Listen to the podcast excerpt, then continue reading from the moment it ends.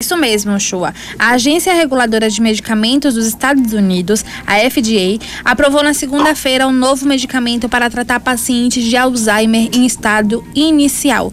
O fármaco aducanumab é o primeiro que promete retardar a progressão da doença, que leva à perda severa da memória e de outras funções cognitivas. Olha, Joana, o Alzheimer é uma doença neurodegenerativa que causa perda das funções como a memória, orientação, atenção e linguagem. Essa perda das funções do cérebro acontece por causa de diferentes processos que levam à redução das sinapses e à morte neuronal. Conforme a doença de Alzheimer avança, outras partes do cérebro podem ser atingidas, o que interfere na formação de novas memórias e também no processo cognitivo. Olha, Vitória, atualmente o número de pessoas que vivem com a demência no mundo é de aproximadamente 50 milhões. A perspectiva é que em 2050 é que esse número chegue a 152 milhões de pessoas. No Brasil, são estimados 55 mil novos casos de demência todos os anos. Olha, a gente bate um papo agora com a doutora Cláudia Suemoto, ela que é médica geriatra, pós-doutorada pela Universidade de Harvard, é professora de geriatria da USP e que vai dar detalhes sobre esse medicamento que traz tanta esperança para os pacientes. Boa noite, doutora. Prazer ouvir aqui, ouvi-la aqui para Bahia, aqui para Feira de Santana e toda a região. É, boa noite, Shoa. Prazer é meu. Muito obrigada pelo convite. Doutora, o primeiro caso de Alzheimer no mundo foi relatado lá em 1906. Em todos esses anos, esse é o primeiro remédio que promete barrar essa evolução do quadro, doutora? Bom, vamos trazer um pouco de história, já que você já trouxe, né, o show. É, primeiro, em 1906, Alois Alzheimer, que era um alemão, descreveu a doença, e por isso que chama doença de Alzheimer né? E atualmente a gente já tem algumas medicações que retardam um pouco a progressão da doença, mas eles não mudam a história natural, né? Então essa primeira medicação que promete remover uma das proteínas associadas à doença de Alzheimer, que causa a doença de Alzheimer. Então essa é a grande novidade. A já tinha algum tipo de tratamento, mas nenhum era modificador de doença. Doutora, aqui no Brasil eh, a gente já tem uma farmacêutica, né? A farmacêutica que inclusive está desenvolvendo, que já entrou com pedido de liberação dessa, dessa nova medicação aqui para o país. Quais são os principais critérios, né, para que eh, a gente tenha aí essa liberação aqui no Brasil, já que a gente já tem essa liberação nos Estados Unidos? Qual a expectativa da senhora para que essa liberação aconteça também aqui no país? Bom, em tempos de Covid a gente se familiarizou com muitas coisas, uma delas é, uma delas é a Anvisa, né? O equivalente do FDA dos Estados Unidos aqui no Brasil é a Anvisa, ela que faz a, a regulação das medicações. Então vai ser o mesmo processo, né? Vão analisar os resultados do estudo, que ainda está em andamento, acho que é importante a gente falar isso. Eu quero um, depois um espaço para contar um pouquinho das controvérsias dessa medicação. É, mas vai ter um processo de análise pela Anvisa e, consequentemente, vai provavelmente ter a aprovação, visto que já tem aprovação é, nos Estados Unidos. Tá, e a senhora falou de controvérsias. Me fala um pouquinho dessas controvérsias, doutora. Excelente. Eu acho que é muito importante é, deixar bem claro né, para os seus ouvintes. É, é sim uma grande esperança, mas para os especialistas em doença de Alzheimer, essa medicação vem cheia de controvérsias. Em 2019, eh, a Biogen, que é a farmacêutica responsável por essa medicação, interrompeu os estudos com a o aducanumab, porque existiam dois ensaios clínicos, dois estudos grandes, que na análise do meio do caminho, que a gente fala de análise interina, é, mostrou que provavelmente a medicação não teria efeito. Isso chama-se análise de futilidade, e quando dá a impressão no meio do caminho que a medicação não vai ter efeito, o estudo é suspenso. Por quê? Porque, primeiro, um estudo desse é muito caro. Segundo, que você está colocando a, a, a amostra do estudo sobre um risco, a gente não sabe direito quais são os efeitos colaterais dessa nova medicação, né? Então, decidiram parar o estudo. Em 2019, ele parou. Em 2020, a Biogen entra é, com novos dados, eles com os dados do estudo que foi interrompido, eles reanalisaram e perceberam que em altas doses a medicação poderia ser benéfica, tá? É, e aí isso deixou a comunidade científica muito alvoroçada, né? Como é que suspende e depois volta, né? Então esse é um aspecto. É, o estudo ele ainda não está finalizado, o show ele continua, tá? E o FDA ele li liberou com uma tendência, né? Então se até o final do estudo essa medicação não provar de forma unequívoca que ela é eficiente, o medicamento pode ser suspenso. Então é uma vitória, mas é uma vitória ainda com o jogo acontecendo, entende? É uma vitória em construção, né, doutora? E há um prazo para finalização desse, desse estudo, dessa medicação, doutora? Olha, isso tudo depende é, da programação do estudo. Ele foi é, programado para durar pelo menos mais um ano, né? E aí tem dois, duas questões. Se é, tudo correr bem, ele vai até o final dele, e aí a gente vai ter uma, um resultado definitivo em breve, uma aprovação definitiva, se Deus quiser. Tá?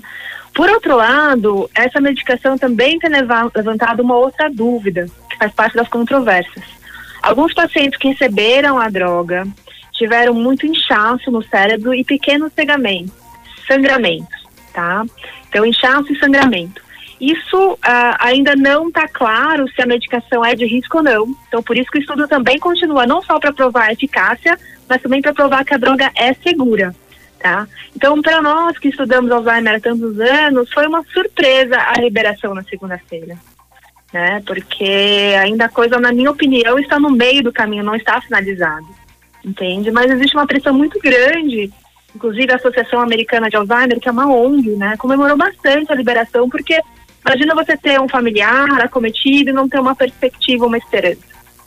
Então houve bastante é, pressão, não só da indústria farmacêutica, mas também dos, do, das ONGs associadas a familiares com doença de Alzheimer.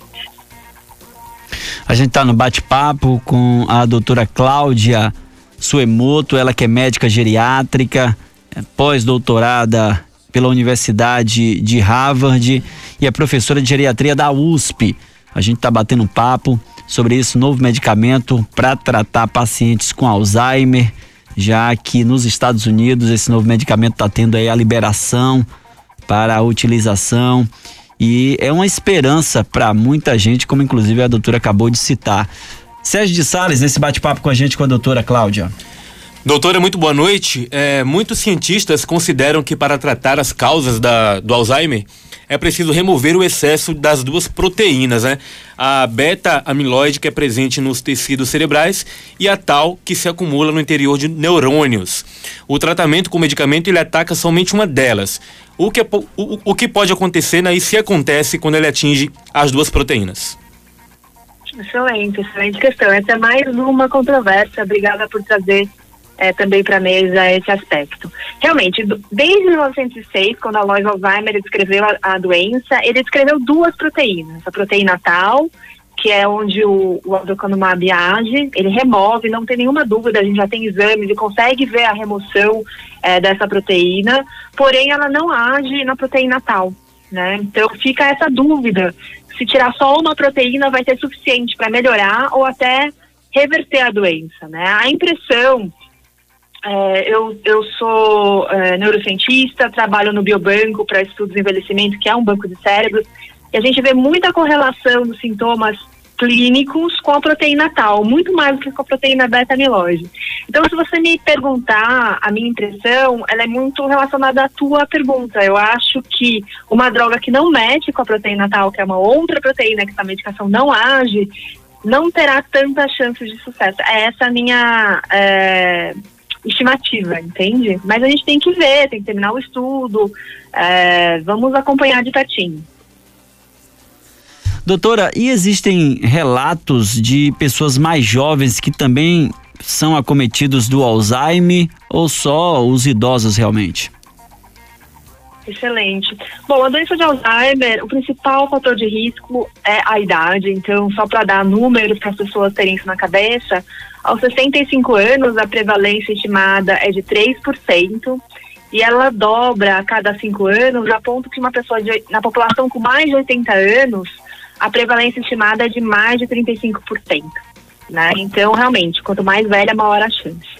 Existem casos muito, muito raros, tá? Que começam antes dos 65 anos de idade. A gente chama de doença de Alzheimer pré-senil, tá? E essa doença de Alzheimer de início é, mais cedo, né? A gente chama de pré-senil, ela tem um, um forte componente genético. Então, uma das uma das coortes mais conhecidas é um grupo, uma família na Colômbia, já tem várias pessoas acometidas, eles casaram muito entre eles também para piorar as coisas, e aí tem vários casos de Alzheimer que começam muito antes dos 65 anos. Lá tem gente com Alzheimer com 50 anos, 55, mas isso é muito, muito raro. Né? Não chega nem a 5% dos casos, muito menos que isso, na verdade. Então, o mais comum é realmente uma doença é, que a gente chama de neurodegenerativa, que está associada ao envelhecimento. Ô, doutora, e como a senhora colocou, é relacionada ao envelhecimento, mas existem fatores de riscos que levam ao Alzheimer ou qualquer pessoa está suscetível a chegar né, à, à vida idosa e ser acometido do Alzheimer? Ótimo. Bom, primeiro eu preciso dizer que perder a memória, ficar esquecido, uh, ter algum problema de linguagem, de raciocínio, não é normal no envelhecimento, né? Então, acho que de certa forma já estou respondendo a sua questão. É, ficar idoso, ter 90, 100 anos, não é 100% de distância que você vai ter Alzheimer. Na verdade, é muito menos que isso, tá? É, tem gente que vai chegar aos 100, 120 totalmente lúcido, tá? Então, não é normal do envelhecimento ter Alzheimer ou ter qualquer outro tipo de demência tá? Sobre os fatores de risco dessa demência que acomete mais os idosos, é super legal falar, porque na verdade quando eu estou falando, quando a gente está pensando no fator de risco, se a gente muda isso, a gente está prevenindo demência. E essa talvez seja a maior abordagem em termos de saúde pública. Essa medicação, eu não sei se, você, se a gente já chega lá, mas eu vou adiantar. Nos Estados Unidos, o preço estimado é de 56 mil dólares por pessoa por ano. É uma droga muito cara, né? E o que a gente tem que fazer não é esperar a doença de Alzheimer aparecer para tratar, mas prevenir. E como é que a gente previne? A primeira medida é melhorar a educação da população brasileira. Quanto mais a gente estuda, menos chances de demência a gente tem. Tá? Então, isso é uma coisa, se a gente tiver investido na educação das nossas crianças, a gente já vai estar tá resolvendo boa parte dos casos de demência lá, quando essa criança for idosa. Esse é um ponto. E segundo ponto muito importante é que o controle de fator de risco cardiovascular, como diabetes, hipertensão, é, obesidade, tabagismo, é, inatividade física, se isso é controlado, principalmente em pessoas de meia idade, dos 40 aos 65 anos, tem muita chance de prevenir demência lá para frente, entendeu? Então acho que essa é uma mensagem que eu fico feliz de dar, que muito mais do que ter um tratamento, a gente está tentando é, resolver o problema da prevenção também. A prevenção, inclusive, é sempre o melhor caminho, né, doutora? correto, correto. E é o caminho mais barato, né? Doutora, quero agradecer a sua atenção em estar tá falando com a gente aqui para Bahia, aqui para Feira de Santana. Importante demais a gente falar né, do tratamento, desse novo tratamento, que tem controvérsias, como a senhora colocou, mas principalmente falar dessa parte que é mais que especial, que é mais que importante, que é a gente saber dos fatores de risco, que é a gente saber o que, é que a gente pode fazer para evitar, né, quem puder fazer, para tentar evitar ter esse tipo de problema lá a partir da, da, da quando chegar a sua parte, a sua vida idosa. Então, quero agradecer toda a sua atenção em falar com a gente aqui na Bahia, viu, doutora? Eu que agradeço pela oportunidade de estar tá falando sobre esse assunto tão importante. Sempre uma simpatia conversar com o povo da Bahia. Muito obrigada. Obrigado, doutora Cláudia Suemoto, médica geriátrica, pós-doutorada pela Universidade de Harvard e professora de geriatria da USP. Bom bate-papo, especial bate-papo com a doutora Cláudia. Esse bate-papo já está